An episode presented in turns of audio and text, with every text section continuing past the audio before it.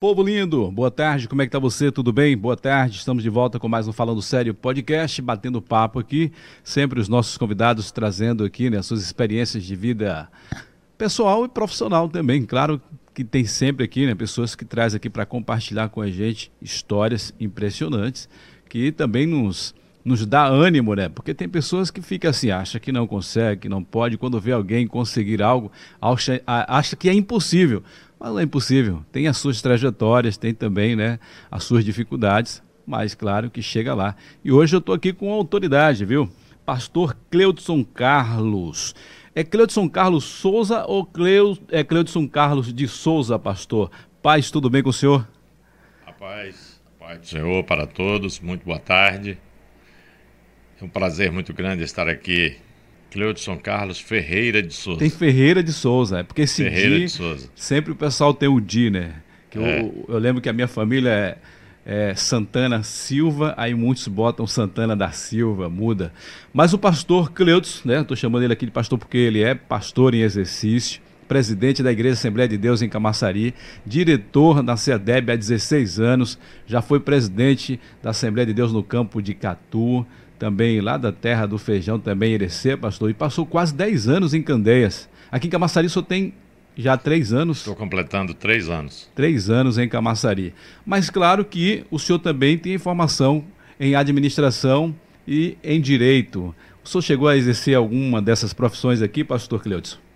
É, eu, fui, eu fui formado em administração é, muito antes de, de de fazer o curso de direito e sempre trabalhei com administração. Né? A minha atividade sempre foi focada em administração, tanto no ramo empresarial como depois do pastorado. O meu ministério sempre leva muito em conta esse tino administrativo que nós trouxemos né? e também que foi aprimorado pelo curso de administração. O curso de direito eu, eu me tornei advogado no ano de, de 2012, só que já estava exercendo o pastorado. É. E para exercer a atividade profissional de advogado no pastorado não é fácil, porque a atividade de, o operador do direito ele, ele, ele demanda muito tempo é, na preparação de processos, de petições e condução dos processos. Então, o Ministério Pastoral não me permite exercer a profissão de advogado. Se algum dia, né, antes de envelhecer mais, eu tiver a oportunidade de exercer a atividade do direito, eu farei sem nenhuma dificuldade. Isso é interessante se eu falar isso, porque tem né, outros pastores, vamos dizer assim, pastor local, né, um pastor de uma congregação que ele até pode conciliar é, a sua profissão, seja como advogado, psicólogo, como empresário, né, mas o senhor falou que ficou difícil e nem tem condição. O senhor hoje é presidente de um campo. Hoje são 80 e quantas congregações de Camaçari? 83 congregações. 83 congregações. Ou seja, ele lidera né, os dirigentes e também lidera uma congregação, que é o Templo Central aqui em Camaçari. Que são quantos membros que congregam ali na, na sede, pastor? Mais de 800 membros. Ou seja, a demanda é muito grande. Sem falar que o pastor tem ainda uma atividade né, dentro da igreja, que é aí na esfera estadual, que o senhor é diretor também da é, CEADEB. Exato, eu, eu exerço uma função de diretor da CEADEB numa área que, que também me demanda muito tempo e eu, eu tenho que dar expediente na convenção pelo menos um dia na semana e sem contar as muitas horas de trabalho que eu ocupo no meu home office, né? É, é agora, isso aí é ficou até uma palavra agora bem em moda, o home office. É, não tem jeito. Então é, a gente leva muito serviço para casa e a atividade como diretor da convenção me, me, me toma muito tempo também. Mas assim, é, é muito bom você fazer aquilo que você foi chamado para fazer e que você tem prazer em fazer. Eu me sinto muito bem, tanto na missão do pastorado, como também no exercício das minhas funções como diretor da nossa convenção. É, a gente está falando aí de conciliar questão de tempo. E lá o senhor tem uma grande responsabilidade na diretoria da CEADEB, mas claro que dá também ao senhor né, um, um pouco mais de tempo para que o senhor também fique, né, que aqui acho que creio que seja a maior parte do seu tempo, do seu trabalho é, no Ministério, é como presidente aqui na Igreja Assembleia de Deus em Camaçari. Lá na, na o senhor tem um dia específico de atendimento porque o senhor falou, o senhor também tem um trabalho home office, mas tem também dia de atendimento lá na CEDEB? Eu tenho, eu tenho. Eu atendo um dia na semana. Eu atendo um dia na semana na convenção.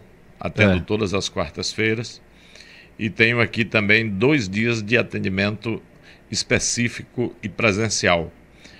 Sem contar toda a atividade né, de assistência às congregações, aos obreiros. Ser pastor é estar disponível o tempo inteiro. Né? As mensagens chegam toda hora, as ligações chegam toda hora, e você não pode dizer eu sou pastor apenas de tal hora a tal hora. Não é apenas no dia do culto, né? Porque não é, é apenas nem é no dia do culto, nem é no dia útil, digamos é. assim. É 24 horas você por dia. Você tem que ser pastor. Talvez não 24 horas, porque seria até. É. Né, é, na verdade, a gente não é pastor 24 horas, exercendo 24 horas a função, porque existe uma compreensão muito grande por parte das ovelhas. Verdade. Ou seja, a gente está sempre pronto. Eu estou pronto, eu durmo com o meu celular ligado. Né? Mas é, porque alguém pode eh, precisar de mim às altas horas e, e, e precisar de uma palavra, e eu, eu, eu preciso ter uma palavra sempre para alguém, independente do horário, e, e às vezes uma demanda, algo que precisa ser solucionado, independente do horário. Mas geralmente as pessoas deixam para ligar no dia seguinte. Elas, elas são assim bastante humanas com o pastor, né? Eu acho que para o senhor fica até né, de uma forma hoje talvez, nesse sentido aí, mais fácil. Mas o senhor que já foi presidente e antes de ser presidente de campo, o senhor também foi pastor de congregação. Eu foi. acho que o pastor de congregação, às vezes, é que é mais cobrado nessa parte de não ter horário. Tipo alguém que, pre que precisa de um socorro imediato. Eu acho que aquele pastor local de congregação, eu acho que geralmente as ovelhas às vezes não tem a quem pedir socorro, vai direto lá no, no, no, no pastor. Exato, vai, vai ao pastor local e quando o pastor local não tem como resolver o problema, ele faz aquela filtragem e ele passa para mim. Né? Ele entra em contato comigo, é, alegando que não foi possível resolver aquela situação, né? e entra em contato com a gente, e aí a gente busca meios, geralmente, de resolver o problema. Maravilha. Aqui em Camaçari é. É, é muito esse relacionamento entre o pastor presidente e os pastores auxiliares é um relacionamento muito bom, muito maduro. Uh, nós temos aqui em Camaçari um corpo ministerial é, assim muito equilibrado, que fazem isso de maneira muito eficiente. Isso é interessante, né? Você está falando sobre isso, porque é, hoje o senhor é um presidente que estão 83 dirigentes, ou seja, eles filtram, né? não chega até o senhor né, esses problemas que às vezes eles podem ser solucionados lá. Mas antes, pastor, de tudo isso, né, a gente falou aqui da sua formação como advogado, também como administrador, e geralmente é, pastores, eles buscam é, se graduar, vamos dizer assim, graduar para é, uma profissão que venha se adequar dentro também do ministério. E geralmente muitos fazem psicologia, muitos fazem administração, mas quando o senhor fez administração, foi pensando nisso, em ajudar mais na questão ministerial? É, quando eu fiz administração, eu inclusive quando me formei em administração, fiz questão de tornar público para o Estado. Naquela época, eu me lembro, é. nós tínhamos apenas 500 pastores no Estado. É, a convenção naquela época só tinha 500 ministros. Hoje nós temos 2.700. 2.700, é, crescimento Quase da, está completando agora 2.800 ministros. Naquela época nós tínhamos 500 ministros. Eu fiz questão de mandar o meu convite de formatura para todos os 500 ministros, porque eu achava interessante que eles soubessem que eu estava me graduando em administração para ser útil não somente à igreja que eu viesse pastorear, mas também ser útil aos colegas no sentido de prestar uma assessoria, no sentido de colaborar, né? E, e isso nós temos feito hoje. Eu recebo muitas ligações, recebo muitos contatos de, de hoje mesmo eu recebi hoje três contatos de pastores é, querendo compartilhar algo comigo, pedindo é, como uma assessoria. Né? Hum. O senhor pode me ajudar em algo? Eu Nessa área jurídica? Né, na área jurídica, na área, na área administrativa, na área financeira, né? Porque é, são áreas assim muito cruciais e muito importantes na administração eclesiástica que a gente precisa realmente é, é, é ter a quem, a quem consultar, né? É verdade. Em que porta bater. E às vezes é uma coisa que precisa de uma solução imediata e o pastor ele precisa de, de uma assessoria e a gente está sempre à disposição dos colegas. É 0800. Isso é interessante, você falou que mandou aí 500 convites para 500 pastores, ou seja, de forma indireta, diz aí, eu estou disponível, né? Agora sou um profissional na área jurídica, vocês precisarem. Foi na área de administração. Na administração. Na área de administração. Forma... Que foi a sua primeira formação? Foi, foi. Isso, então tá. E, pastor, o senhor falando aí sobre questão que o senhor é procurado por pastores, por membros também de igreja, né? E a gente vê um pastor como aquele que é conselheiro, aquele que tem uma experiência melhor. E com quem o pastor também se aconselha? O pastor no nosso caso, dentro da nossa estrutura é, convencional, né, o pastor, ele também é pastoreado. É né? que tem o nosso presidente da Convenção Estadual. O pastor também é pastoreado. E eu tenho a felicidade de ser muito próximo ao presidente, que é também o meu pastor, né? Porque eu sou pastor, mas eu, eu também tenho pastor. Então eu, eu me sinto feliz e me sinto honrado em ser pastoreado e muito bem pastoreado pelo meu presidente, que é o pastor Valdomiro. E quando eu preciso de orientação, quando eu preciso de algum direcionamento, e sempre preciso, eu recorro a ele naturalmente, e graças a Deus ele sempre tem um direcionamento assertivo, uma palavra que a gente pode seguir e tem dado muito certo. O meu ministério, graças a Deus, tem sido fecundo exatamente porque sempre obedeci e me submeti aos meus líderes, aos meus pastores e à minha convenção. O senhor é natural de onde, pastor Cleutis? Eu sou natural de Cafarnaum, Bahia. Já ouviu falar? Cafarnaum. Cafarnaum tem até na Bíblia, né? Na Bahia já ouvi falar, mas eu não conheço também não. Pois é. é uma cidade que fica no noroeste do estado, na região de Irecê, é. ali bem próximo. Na verdade, fica na divisa entre o noroeste do estado e a Chapada, né? Fica bem próximo ali a Morro do Chapéu.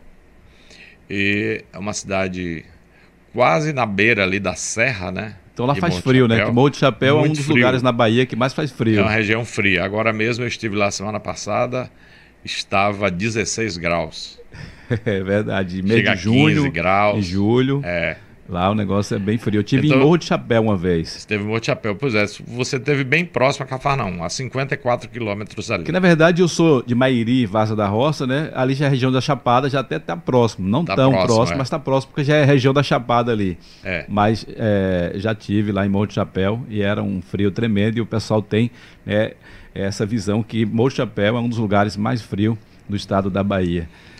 Exato. Então eu nasci em Cafarnaum, né? Na verdade, nasci na roça. Tá? Eu, na zona rural? É, na zona rural.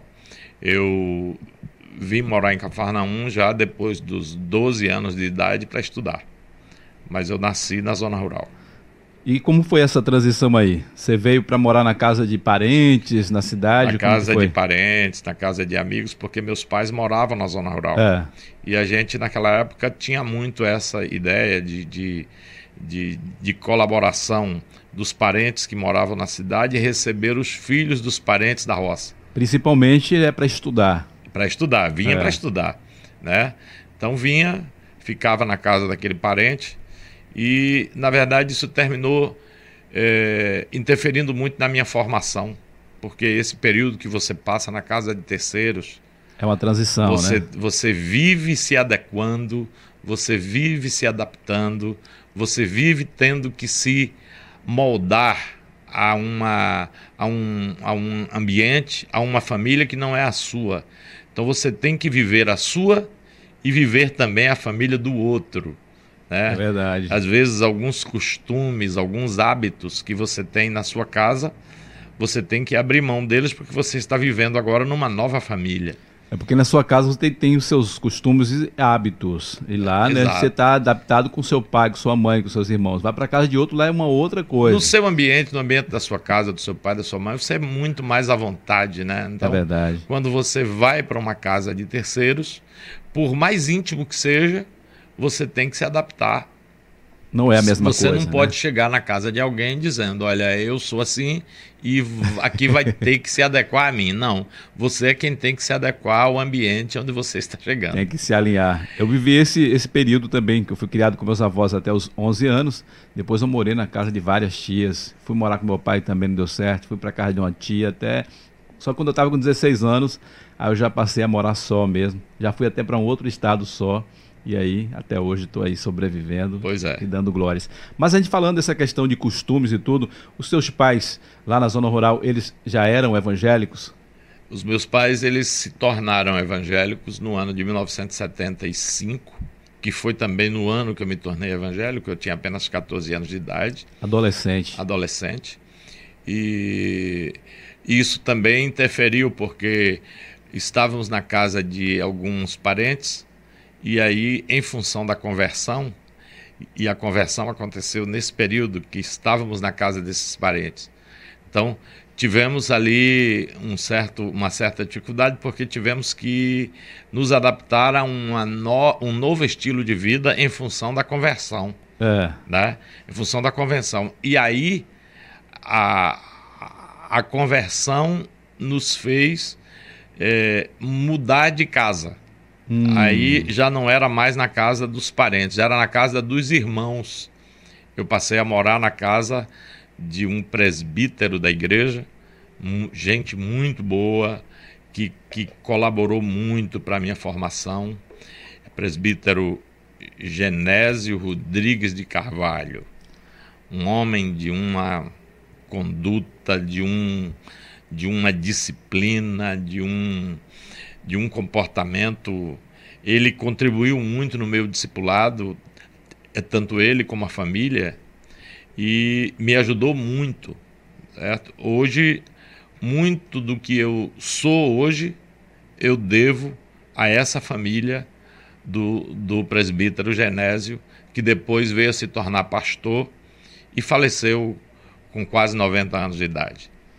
Interessante, né? Bom você lembrar, porque o senhor está aí com esse, esse pensamento de gratidão, né? Ou seja, o senhor veio para casa da sua família, né? Teve que se adequar lá aos costumes dele e tudo, depois o senhor vem se converter, aí passa agora a morar na casa de um irmão da igreja que ele dá todo um suporte, que aí, na verdade também já é uma outra mudança também para o senhor aí, né? Perfeito. É uma Foi... outra mudança. Aí, porque na verdade foram assim algumas casas, não foi só uma casa. Né?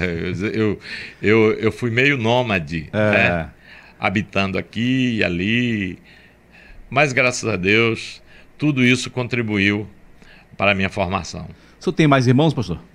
Tenho, eu tenho mais três irmãs é, que moram em São Paulo. Estão em São Paulo, na verdade, duas e uma, uma outra que está lá agora mas eu tenho, na verdade, quatro irmãs, e uma que mora aqui, porque são três mais uma. É. Tenho quatro irmãs e tenho um irmão homem também. Mora lá em São Paulo também. Mora em São Paulo? É. São evangélicos eles hoje? Sim, sim. É, eu tenho. As minhas irmãs são, são todas criadas na igreja, nasceram na igreja, cresceram na igreja. Porque eu já tinha 14 anos, mas algumas delas, uma delas inclusive nasceu já, nós já éramos já éramos cristãos. Já a família já estava, é, tinha se convertido ali. Exato. Interessante, né, o senhor falar um pouco dessa história aí, do início de tudo, mas é, o senhor já pensava ali em, em, ser pastor, ainda quando o senhor, querendo ou não, né, o senhor há 14 anos foi para a cidade, se converteu nesse período aí, tinha o quê, 15 anos, 16 anos, pastor? Eu me converti com 14 anos de 14 idade. 14 anos mesmo? É, eu me converti com 14 anos. Logo em seguida, assim que me batizei, em 1976, já comecei a ser regente de grupo. Né? Regente de grupo, líder, líder de jovens. Isso lá na cidade de Cafarnaum? Ainda em Cafarnaum. É. ainda em Cafarnaum. Depois, é, adolescência, e sempre ali liderando adolescentes e, e trabalhando com jovens e, e, sendo maestro de grupo, cantava muito na igreja, sempre cantei na igreja desde a minha infância. E aí, quando, quando foi aos 17 anos, aos 17 anos eu fui para São Paulo, fui morar em São Paulo, tentar a vida lá, porque meu pai já não tinha mais condição de de sustentar os meus estudos, eu precisava me virar. Nesse tempo o senhor poder... tinha concluído o ensino médio? Eu tinha, eu tinha concluído o, o antigo ginásio, né? Era, que hoje, que hoje é, fundamental. É o, Fundamental 2. É. Fundamental 2. Eu tinha terminado a oitava série. Aí fui para São Paulo para ver se lá conseguia estudar, mas também não consegui estudar e trabalhar, porque os empregos que se arrumava com essa idade, o tempo não dava. Geralmente era, era muito difícil. E aí então fui. É, fiquei um ano em São Paulo, um ano e pouco, depois voltei, me casei. Me casei com 18 anos de idade. 18 anos? 18 Geralmente, né, anos né, o pessoal do, do, interior, antes, né, casava mais cedo. Hoje acho que não sei, não sei bem isso, mas antes casava mas cedo. Mas a melhor né? coisa que eu fiz foi ter me casado logo. Ficou maioridade, casou é, porque logo. Porque jovem cristão, né, jovem cristão, é, a melhor coisa que faz é se casar. É melhor casar do que abrasar-se. Pois é. é. é verdade. Então me casei, graças a Deus, foi a melhor coisa que eu fiz. Né? É, me casei com uma pessoa maravilhosa, né? mãe dos meus filhos, avó dos meus netos, e estamos aí juntos já há 42 anos. 42 anos, ele está falando aqui da irmã Miriam. Né? O senhor tem quantos filhos, pastor? Eu tenho quatro filhos. Quantos netos? Na verdade, três filhos, é porque eu estou é, é, me, me, atrapalhando com os netos. São três filhos, Ana Meira, Ana Cléia e Tiago. Ah. É, é porque Larissa foi criada com a gente, é uma neta nossa, é. foi criada com a gente, e tem hora que a gente fica brincando dizendo que ela é filha também. Acabou sendo, né? É. E já tem neta casada. Tenho duas netas duas casadas. Duas netas casadas. Larissa então... e Alana são duas netas casadas e tenho mais quatro netos. E parece que está vindo aí o quinto neto. Olha aí, a família crescendo, né? E a irmã Miriam, você conheceu na igreja em Cafarnaum? Como que foi esse encontro Não, eu aí? conheci Miriam já... É, eu conheci ainda quando estava em Cafarnaum, mas eu convivi mais com ela quando eu já estava... Eu já tinha voltado de São Paulo, estava em Irecê. É. E estando em Irecê, eu Fui trabalhar com jovens em Irecê, líder de jovens. Fui consagrado a presbítero em Irecê. Ainda bem novo, né? Ainda bem jovem, ainda bem jovem. Eu até contei um dia desse aí no, no culto de doutrina, estava dando testemunho e falei sobre esse período. Foi no período que eu fui aprovado no concurso do Banco do Brasil. É, é. eu só falou do, do, do, do propósito que o senhor fez com Deus, propósito do seu salário. com Deus e tal. Quer dizer, nesse período que eu, eu eu entrei no Banco do Brasil, eu estava recém-casado. É bom só falar isso aqui também pra gente, aqui no programa desse propósito, né? Falei aqui, o pessoal vê, mas que propósito foi esse? Quem não estava no culto não estava sabe. Casado, eu me casei, eu me casei em 1979. E aí tive várias tentativas profissionais. É. Já fui vendedor de livros, já fui vendedor de brindes, já fui vendedor de, de calendários, né? folhinhas e calendários. Já fui camelô, já fui agricultor. O senhor trabalhou na, na, na, na roça mesmo lá? Trabalhei na roça, trabalhei na feira. É, é, é, eu, eu, vendia é, confecções na feira. E foi depois de tudo isso aí que eu passei no concurso do Banco do Brasil. Né? Interessante, né? É, eu, eu cheguei a falar, inclusive, sobre, sobre essa, esse testemunho sobre a minha aprovação no concurso do Banco do Brasil. Foi um milagre. Imagine você, sem estudar, de 1977 a 1985, oito anos fora da sala de aula, e você fazer um concurso do Banco do Brasil tendo estudado apenas até a oitava série, e você passar no concurso do Banco do Brasil em quarto lugar. Determinação, mas primeiro aí houve um milagre aí também. Houve né? bênção de Com Deus. certeza. Houve, houve milagre de Deus. Né?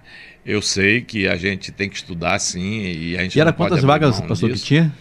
Eram, eram 300 e poucas 300, vagas. o senhor passou em quarto, então Passei em quarto nem só passou, mas passou com destaque, né? Passei com destaque. Que É. coisa. E, e, e aí foi aí que nós fizemos o propósito. Era eu e mais dois irmãos da igreja, né? O irmão Miquéias e o irmão José Porto. Nós, nós fizemos um propósito, né? E eu me lembro que no dia do concurso, no dia da prova, eh, havia uma, uma orientação que a gente devia abrir mão dos livros naquele dia e relaxar para poder fazer a prova. Aí eu me lembro que eu falei com o pessoal que a gente estava estudando em conjunto, falei, não, nós vamos é para a igreja, a gente vai passar na igreja, era um domingo, a gente vai passar na igreja, vamos fazer uma oração e de lá nós vamos. e os meninos foram comigo, nós fomos os três, passamos na igreja, oramos, fizemos um clamor a Deus, pedimos o pastor, que na época era meu sogro, pedimos o pastor para que ele fizesse a oração por nós, ele orou por nós, nós fomos. Os três foram aprovados. Os três foram aprovados. Olha que interessante. Então o senhor foi um destaque aí dos quatro, né? O primeiro, mas também teve mais dois amigos seus ali, irmão, na verdade. Irmãos em Cristo. Irmãos em Cristo, É, que, que que também foram congregávamos aprovados. juntos, eram jovens na igreja. Todos três foram aprovados. Imagino que para a congregação, para a igreja ali, foi um feito, né? Maravilhoso. Foi uma grande bênção. Houve culto de ação de graça nesse Meu dia. Deus do céu. Meu Deus do céo. Mas fale do propósito que o senhor fez, pastor. O propósito, eu fiz o propósito porque era, um, era algo tão. eh, que a gente almejava tanto que eu me propus. Eu disse: Deus, se o Senhor me conceder que eu passe nesse concurso, os três primeiros meses de salário eu vou doar para o reino, para a tua obra. E fui aprovado no concurso. Me lembro que recebi a folha de pagamento, nunca vi tanto dinheiro na minha vida. Eita. Só que eu não podia pegar o dinheiro. Né?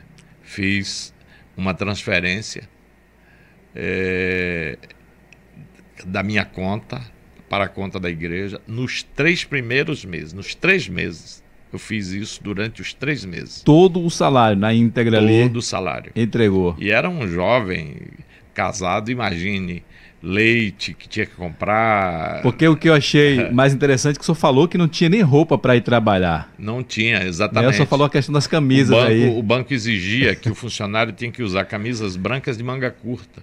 É, eu e, a tava minha lá no esposa, dia. É. e a minha esposa trabalhava. A minha esposa trabalhava de balconista em uma loja. Ela trabalhava de balconista em uma loja e ela ela falou para a dona da loja, que era uma irmã da igreja, É.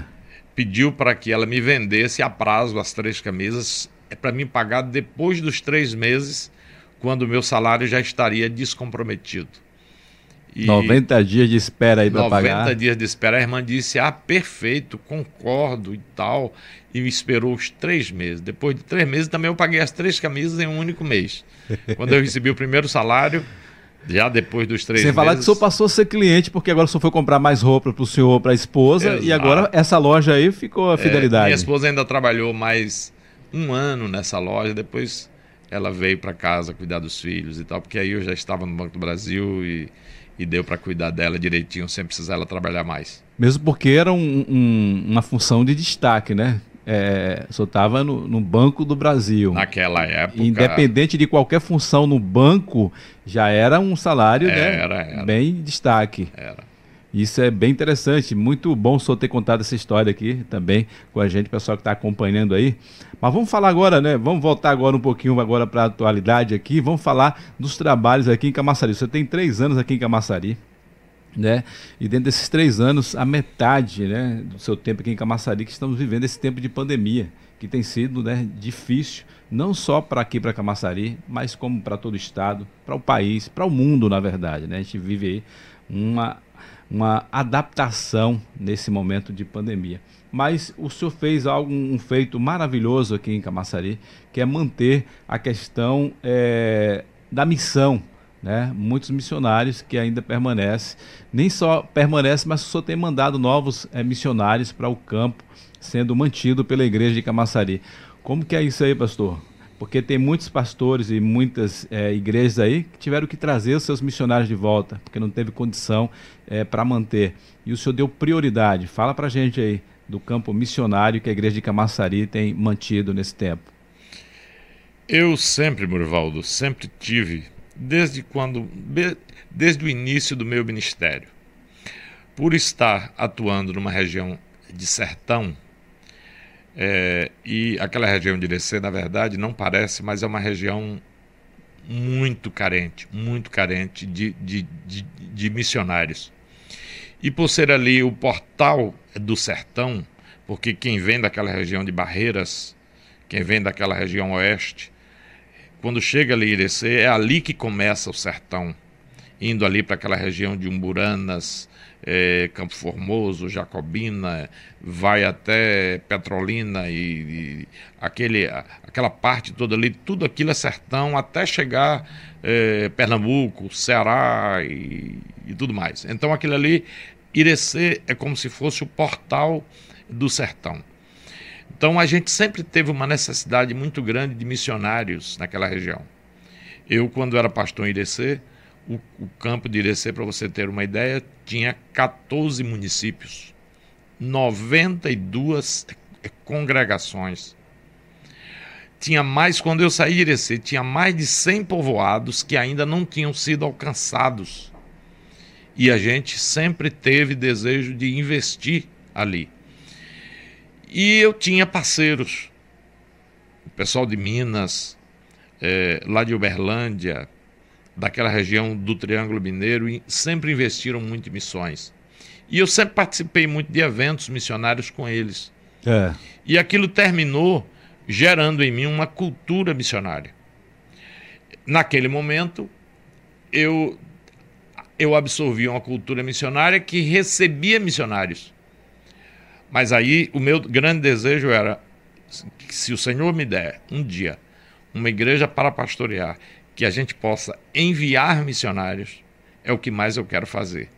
Não só em retribuição àquilo que fizeram comigo quando eu estava num campo carente, como também porque é o ID de Jesus.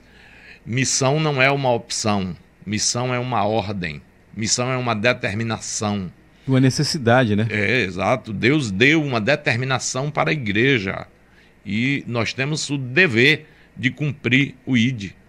Então, eu me propus a aonde assumisse igrejas que tivesse condição de investir em missões, nós priorizaríamos missões.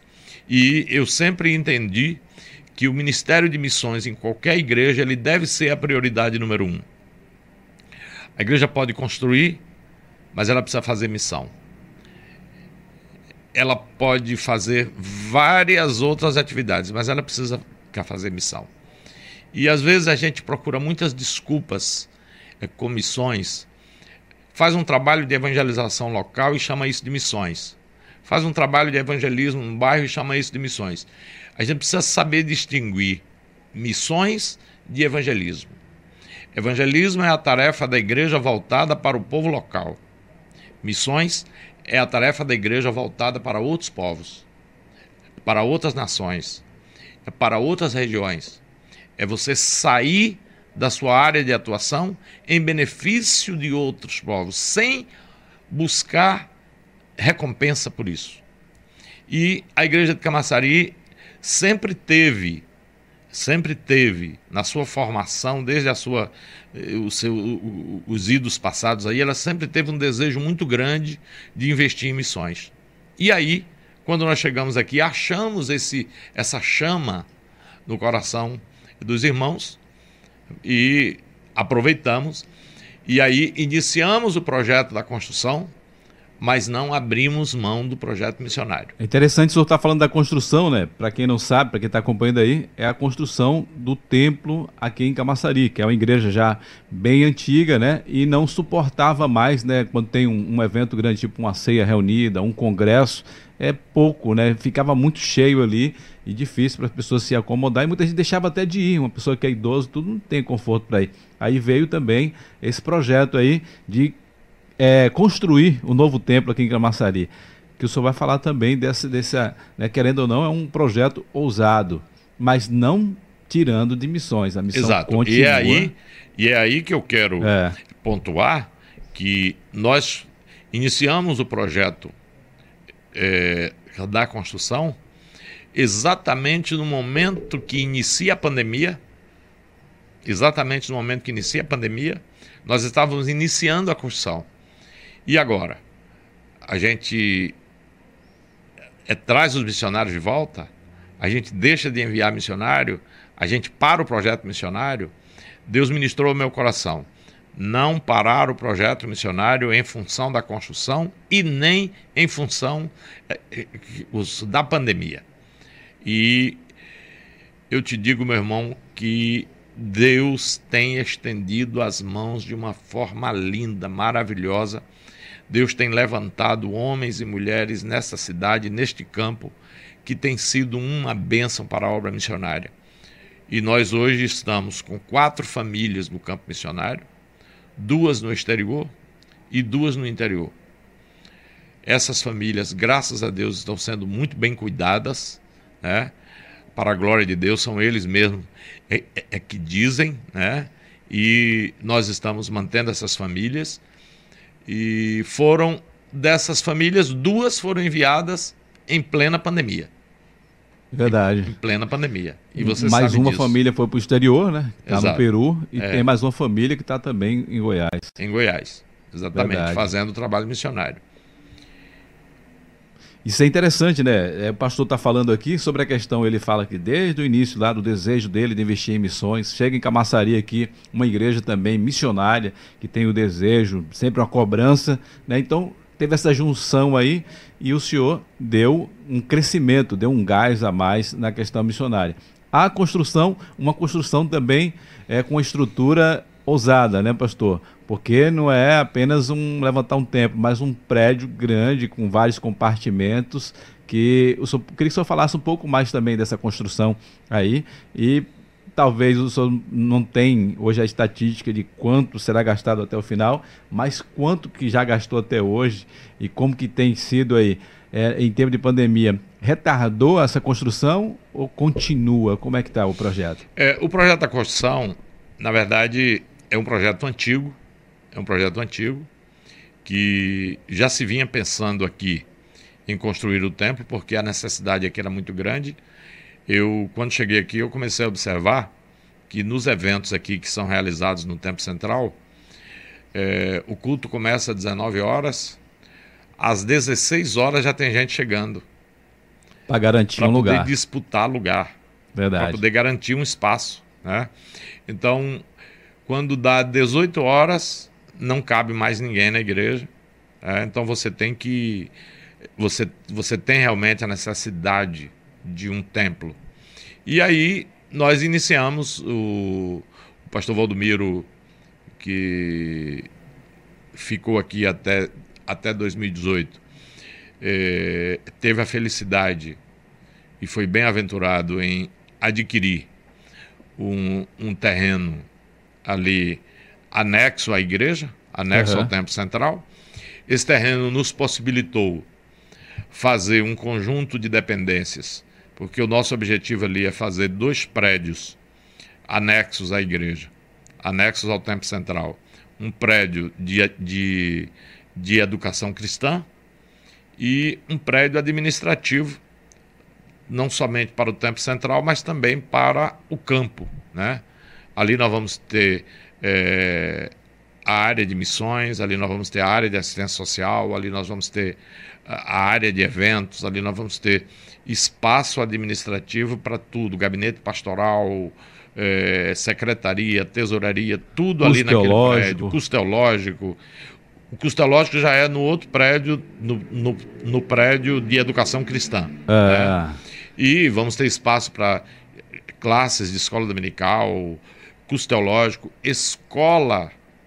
Nosso objetivo ali é abrir uma escola confessional, uma escola até até aonde for possível em termos de séries. Vamos começar das séries é, elementares ali, iniciais, até é, aonde for possível. É que antes tinha uma escola, né? O Ministério aqui mantinha uma escola, mas depois não é, havia uma escola, havia uma escola, mas essa escola ela tinha convênio com o município, depois não foi mais, mais possível dar continuidade a esse convênio.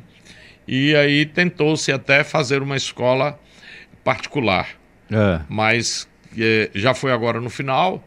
A gente precisava construir o prédio, então não tinha como manter essa escola. Mas agora o objetivo é retomar o projeto de educação da igreja nesse prédio que nós vamos construir ali. E essa escola será com, pastor, será particular, Ela conveniada, será uma como é escola, ela será uma escola particular com, com alguns subsídios para viabilizar o acesso à educação por parte dos membros da igreja. Maravilha, a gente está falando aqui de missões e tem um missionário aqui, né, falando com a gente, lá diretamente do Peru, está dizendo, pastor presidente, é um exemplo, sou parte desse grande projeto missionário. Pastor Cleudes, que o Eterno continue abençoando o Senhor, sua família e todo o ministério em Camaçari. É o missionário Rui Costa, que está aqui. É, um grande missionário. Deus abençoe, pastor Rui. Tem também aqui RV. Esse RV aqui não está o nome da pessoa, né? Mas está aqui RV e PH. A paz do Senhor, meu pastor Cleudson, muito bom conhecer um pouco da sua história. É, ele falou aqui rural, feirante, camelô, bancário, administrador, advogado, pastor. Ela vendo aí, acompanhando então um pouco aqui da sua história aqui. A Juscelia Pereira está dizendo o áudio, ela foi no início que deu aquele probleminha do áudio aí, mas agora tá bom, né, Juscelia? Deus abençoe aí. Um abração para você. É, já que já falou aqui da sua história, né, do início de tudo, já falamos aí do seu chamado pastoral, seu casamento com a irmã Miriam e família, falando da construção de missões aqui em Camaçari, mas vamos falar também de um assunto aqui é, atual que vai acontecer nesse final do mês e no início do mês que vem, que é, deixa eu colocar na tela aqui, esse evento aí, pastor, que é o aniversário de 79 anos, dá uma olhada aí na tela, 79 anos da Assembleia de Deus em Camaçari, que começa dia 28 de julho. Deixa eu botar a tela cheia aqui para o pessoal acompanhar em casa também. E dia 28 dá início, então, aí a esse grande evento aqui em Camaçari. Botar a tela cheia para eu passar aqui as informações. Dia 28 de julho até o dia 1 de agosto, a igreja no mundo em evolução. O evangelho até os confins da terra. Ou seja, o tema aqui, pastor, já é um tema missionário, já. Exatamente. o pessoal vê que a igreja é missionária, viu? É, é, isso, me, isso me veio ao coração. Deus ministrou ao nosso coração sobre isso. Imaginei o seguinte: já que nós estamos fazendo festa de aniversário da igreja e a igreja é uma igreja missionária, então nós vamos fazer uma escola bíblica com um tema missionário, né? Porque, Morivaldo, se você observar, é, a gente, ao pensar a igreja, a gente não pode abrir mão é, de, pensar a igreja na sua missão principal. Né? Verdade. Então, às vezes a gente faz uma escola bíblica e traz um conjunto de ministrações que abordam temas que não, não, não levam a igreja a crescer no ponto de vista missionário e da consciência da sua responsabilidade. Né? Verdade. Nós estamos trazendo um conjunto de ministradores né, que são todos da área de missões, pastor Edivaldo Filho, pastor Valdomiro, pastor Paulo Locatelli e o pastor eh, Paulo Roberto. Eu E tive o pastor Márcio Braga também aqui. Né? É, e o pastor Márcio Braga. Márcio Agora Braga. o pastor Márcio Braga ele não, vai, ele não vai ministrar especificamente na escola bíblica. Ah, na escola bíblica. Ele vai não. ministrar na abertura do evento, que é na quarta-feira. Ah. Né? Então o pastor é, é, Paulo Roberto, eu tive a oportunidade de ouvi-lo é, também, como também o, o pastor Locatelli. Então, são excelentes ministradores. É uma pena que nós não vamos poder ter um auditório cheio. Nós, nós estamos limitando o auditório em apenas 400 pessoas, né? E vamos é, é, é transmitir o evento. Então, as pessoas vão poder assistir os nossos missionários aí, pastor Ruideto, missionária Carol aí no Peru, né? É, pastor Malci lá em Santa Brígida, é, é, missionário Eduardo lá em Jaraguá. Nós vamos é, transmitir o evento e vocês também vão poder assistir aí, juntamente com a igreja aí, certo? Porque será aniversário da igreja, né? E, então o nosso evento aqui ele vai começar na quarta-feira. Na quinta-feira nós vamos ter um culto festivo em todas as congregações. Nós vamos ter 83 cultos festivos na quinta-feira. Eu, eu devo, eu devo me fazer presente em alguns. Uhum. Né? Devo me fazer presente em alguns ali, passando rapidamente, apenas na celebração aí do, do aniversário da igreja. E na sexta-feira, no sábado e no domingo, nós vamos ter a escola bíblica comemorativa aos 79 anos da igreja. E essa escola bíblica comemorativa vai ser, né, para líderes, que o senhor já colocou à disposição o link aí para os é, dirigentes, para presbíteros, para os diáconos. É, a, hoje estão sendo inscritos os auxiliares. Os auxiliares é, também teve vaga Os auxiliares também já tiveram acesso hoje. Amanhã nós vamos abrir, se não completar o número, nós vamos abrir amanhã para dirigentes de ciclo de oração e professores da escola dominical. Isso é interessante. É. Mas o bom também, né, que quem não puder, que claro que não vai dar para né, atender todo mundo, por questão né, do, do aglomerações, mas vai estar transmitido. O pessoal vai acompanhar, exatamente. tanto no canal do poder, YouTube da igreja. Exatamente. E no Instagram também. YouTube, Instagram e Facebook. E o Facebook. Então, os três canais aí vai.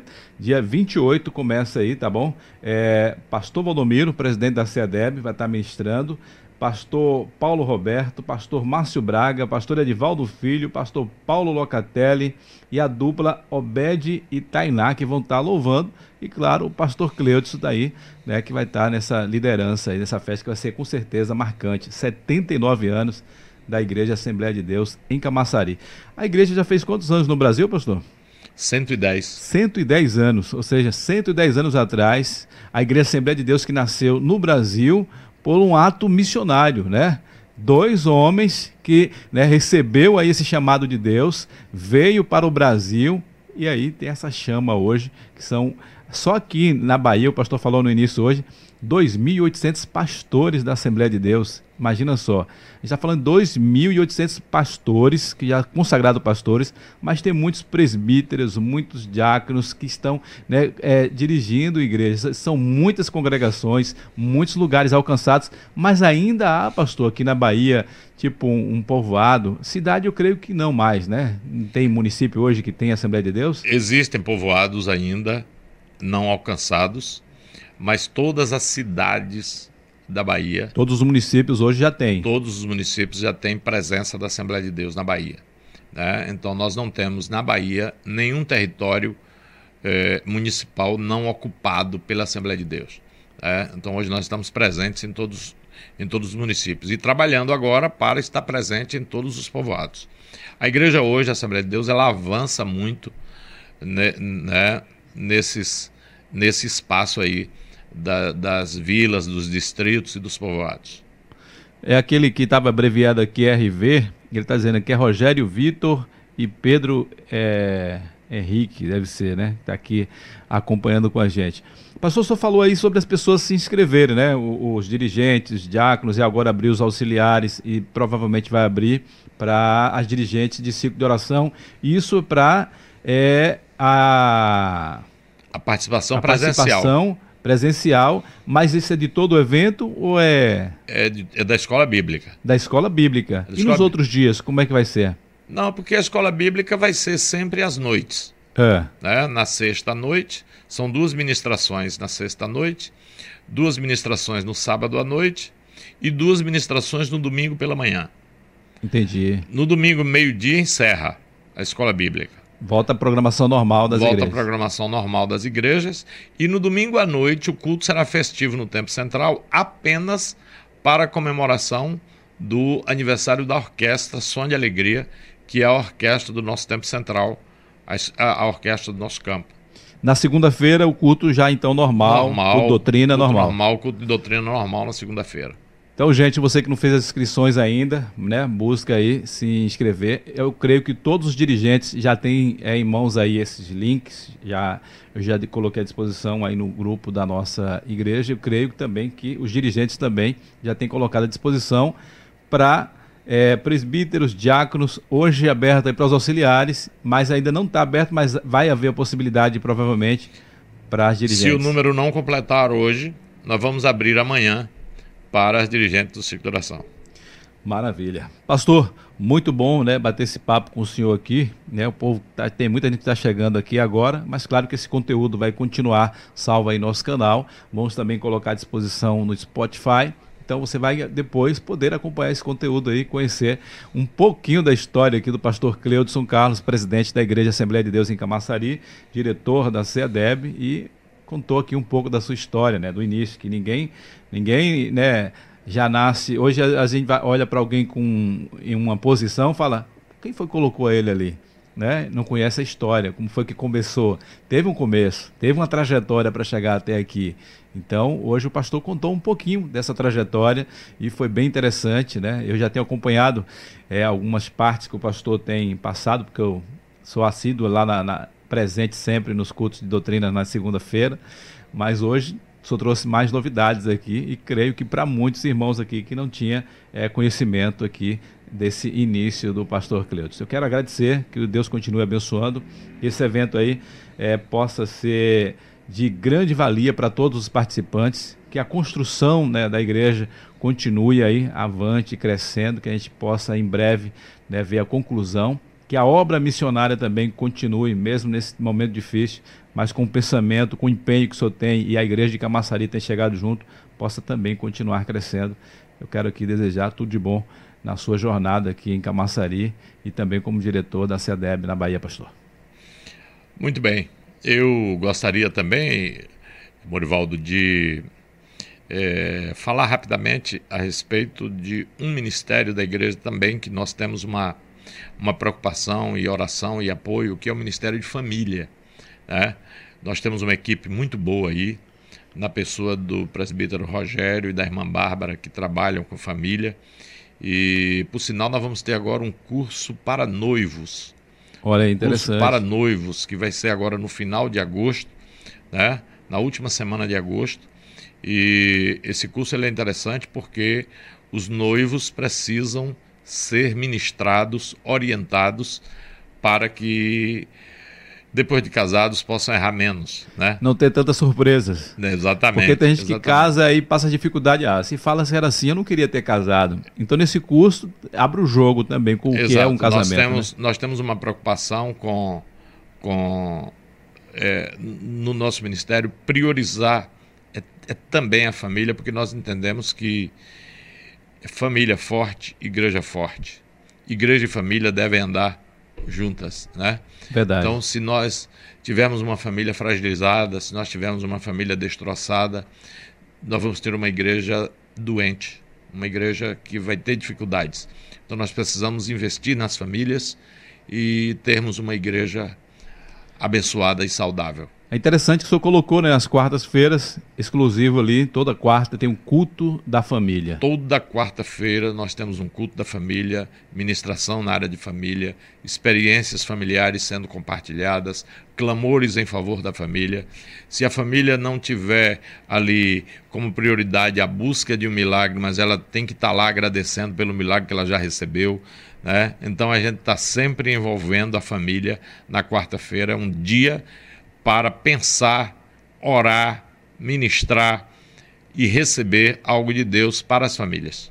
Inclusive, o senhor, é, é, eu lembro que quando o senhor estava em Candeza ainda, o senhor veio ministrar aqui na congregação que fazia parte, que era o FICAM, e aí o senhor tem sempre recebido convite também para pregar nessa área aí, famílias? É, os irmãos gostam de me convidar. Eu, eu às vezes eu não sei nem por que que convido, porque eu não sou pregador, né? Eu sou pastor e agora a gente tem talvez por isso que os irmãos gostam de, de, de convidar a gente, porque a gente tem é, priorizado o Ministério de Família também dentro do nosso campo. É, nós gostamos de priorizar família, missões e ação social. São três coisas que eu acho que a igreja precisa estar atuando e presente. Que eu acho que esses três, três pilares é o principal que a igreja deve né, é, é, assumir e colocar sempre em prática. Né? Para ser Perfeito. uma igreja completa, tem que ter esses três pilares aí: missões, família e ação social. E aí, falar em ação social, um momento tão difícil, mas que a igreja também tem abraçado e tem co contribuído aí. Graças bastante. a Deus, graças a Deus. Pastor, então, né, para o pessoal ficar aqui com gostinho de quero mais, claro que em outro momento só venho aqui novamente para a gente estar tá batendo mais um papo e tendo mais experiências, mas quero aqui agradecer e estaremos juntos aí. Que precisar da gente, estamos aqui para servir. Muito bem, eu quero agradecer, agradecer a você, agradecer aqui ao Estúdio Voz, né? M Voz. M Voz, por esse espaço, né? Aqui é muito bom termos esse essa conversa saudável aqui contigo. Você é uma bênção na nossa vida, no nosso ministério, também como superintendente de congregação, né? Está em, em breve estará aí inaugurando ali a, a nossa congregação própria lá do Florestal, onde você dirige, e nós nos colocamos à disposição e somos gratos a Deus pela tua vida. Eu quero aproveitar e fazer um pedido de oração, é, pedir aos irmãos que orem em favor da nossa construção, em favor do projeto missionário da igreja, em favor do nosso ministério, das famílias. Esse momento aí que nós estamos vivendo, um momento de pandemia, né? É, é, óbvio que nesse momento a coisa já está melhorando um pouco mais em termos de pandemia, mas nós ainda temos que continuar orando. Oremos para que Deus Continue abençoando o seu povo, abrindo portas. Nós tivemos aqui em Camaçari, com o fechamento da Ford, um grande número de irmãos que perderam seus empregos, mas nós estamos orando para que Deus abra portas de emprego para esses irmãos, porque são famílias que precisam ser cuidadas e nós cremos na provisão de Deus e no socorro do Senhor para a nossa Camaçari, para a nossa igreja, para os nossos irmãos. Pastor, interessante que o senhor falou aí, a gente nem tocou muito nesse assunto, né? Que a gente falou da construção, de missões, trabalho e tudo, mas a gente nem falou das congregações, né? Que aqui em Camaçari são 83 congregações e acho que pouca delas hoje são alugadas, né? A maioria já são próprias, é. adquiridas. E a última foi a nossa congregação lá do Parque Florestal, que eu aqui, em nome de todos os congregados lá, já queremos agradecer. Claro que nós vamos, né? vai ter um dia aí que só vai.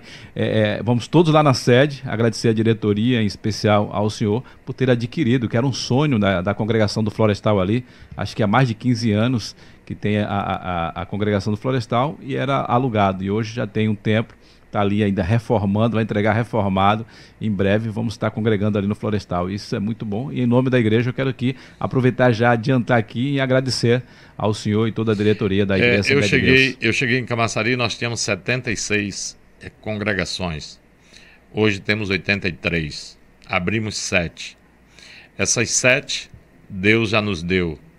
É, nós tínhamos é, 76, sendo nove alugadas. Tinha nove alugadas. Tínhamos nove alugadas. Hoje nós abrimos sete com nove, 16, né? É. Então tínhamos um desafio de 16.